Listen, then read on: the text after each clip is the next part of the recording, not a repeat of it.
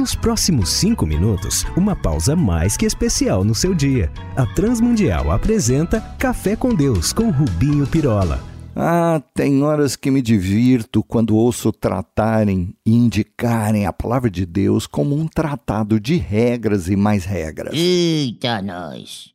O teólogo das heresias? Então a Bíblia não tem para nós regras. Quando Jesus ensina, especialmente no seu Sermão do Monte, ele mostra como a lei, as ordens divinas devem ser entendidas e aplicadas. Ali, se lemos bem, ele não fala em legalismo, mas como viver um modo de vida segundo Deus.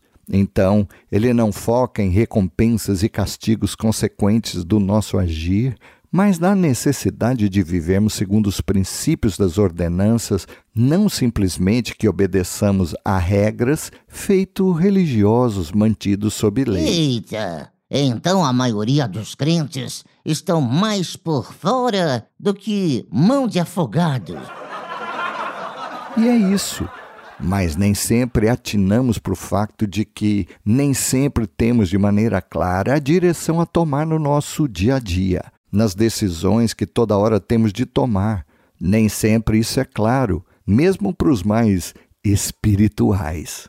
Lembrem-se que a lei é para o bem do homem e não para escravizá-lo, segundo afirmou o Senhor em Marcos 2, 27. Ah, então não preciso orar. Senhor, qual azeitona devo escolher? A verde ou a preta nesta salada? pois é, mas por isso creio que há uma regra de ouro que adoto para minha vida. Eita, que lá vem receitas. Pera, pera, deixa eu apanhar o meu caderninho.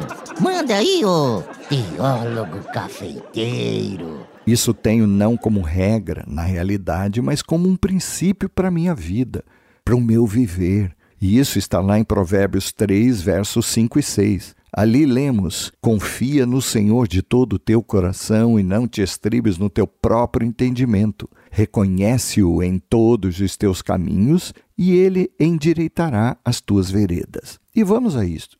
Primeiro, confiemos em Deus de todo o nosso coração. Isto é, saibamos que Ele tem sempre a verdade e o caminho a seguirmos, e que os princípios são vida para nós, e que esta verdade tem de estar acima do nosso entendimento. Por isso, também não devemos nos estribar ou nos apoiar nele, mesmo que não seja algo plausível, lógico, Pode ser que, como quase sempre, Deus deseja agir na contramão daquilo que a nossa cultura nos afirma ser lógico. Lembremos também que para ele não há impedimentos para o que faz, como Davi, que de pastorzinho de ovelhas e desacreditado até em sua própria casa virou o grande rei de Israel, e também daquele bando de pescadores iletrados para apóstolos. Isso! Depois, então, que precisamos reconhecê-lo em todo o nosso caminho, ou seja, busquemos, estejamos atentos aos sinais se ele está ou não naquilo.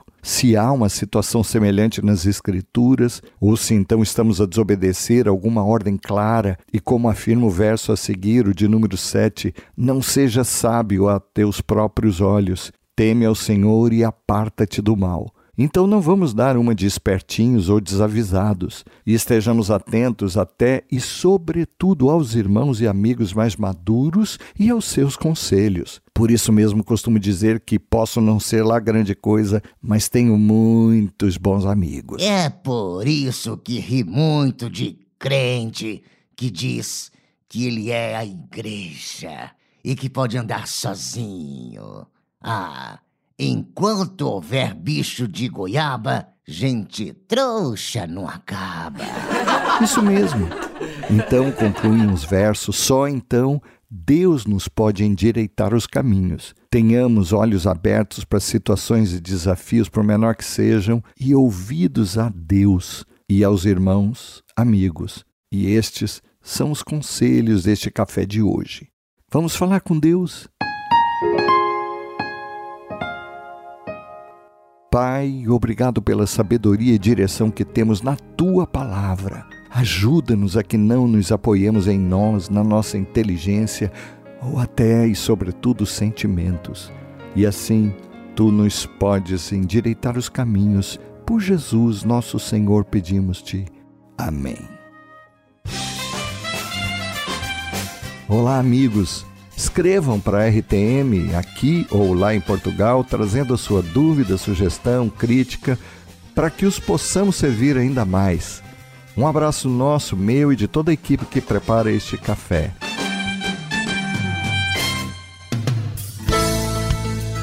Se você gostou desse programa ou tem alguma dúvida, escreva para café com Deus sem acento arroba transmundial.org.br